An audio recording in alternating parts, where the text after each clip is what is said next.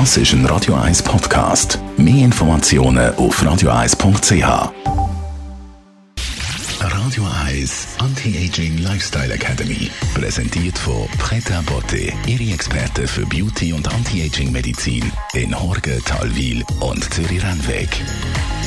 pretabotte.ch in den letzten paar Wochen haben wir schon vermehrt hier in unserer Anti-Aging-Rubrik über die Muskeln geredet und wie wichtig sie für die Erhaltung der Gesundheit sind. Mit unserer Anti-Aging-Expertin, der Frau Dr. Caroline Zepter.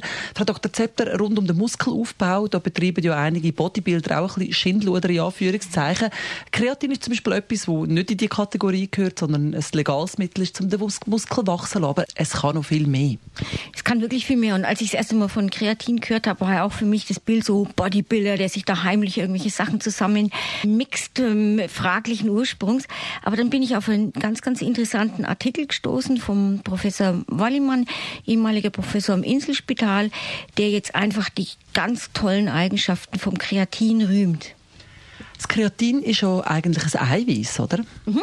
Es ist ein ganz kleines Eiweißmolekül, besteht aus drei Aminosäuren. Und diese drei, die werden in der Leber zusammengepackt und als Kreatin ausgeschieden, auch in der Niere werden sie hergestellt.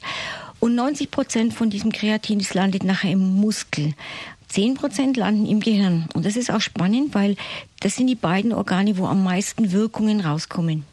Das heißt also, dass Kreatin regt nicht nur den Muskelwachstum an, sondern auch äh, man hat geistig mehr Leistungsfähigkeit. Absolut. Also man hat zeigen können, dass äh, Kreatin Demenz vorbeugen kann oder auch bei bestehenden Demenzerkrankungen den Verlauf verlangsamen kann, beziehungsweise sogar wieder zu einer Verbesserung von den kognitiven, also von den Denkfähigkeiten führen kann. Man sollte da ungefähr fünf Gramm am Tag zu sich nehmen. Nicht nur das, auch nach schwerer Erkrankung zur Regeneration hat sich Kreatin total bewährt. Es hat keinerlei Nebenwirkungen.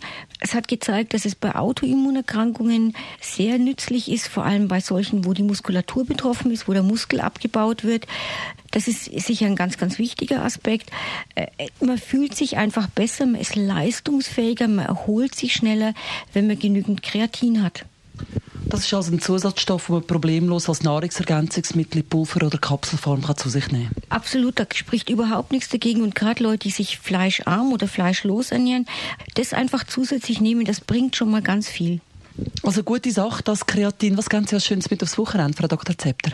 Ich habe was äh, ganz Cooles entdeckt. Ähm, ich bin, äh, das werden Sie jetzt dann auch in der nächsten Sendung hören, ein bisschen über den Kaffee forschen gegangen und habe dann festgestellt, es gibt ein ganz tolles Produkt und zwar ein Bio-Kaffee. Die Firma heißt MyCups in einer Nespresso-fähigen Kapsel und diese Kapsel ist voll kompostierbar. Der Kaffee ist reiner Bio-Kaffee und die betreiben sogar wirklich CO2-neutrale Herstellung. Das ist ganz was Schönes, wenn man einen guten Kaffee möchte und trotzdem noch die Umwelt schonen, sollte man zu dem greifen. Wer noch mehr wissen will, der findet es nachher auf der Website.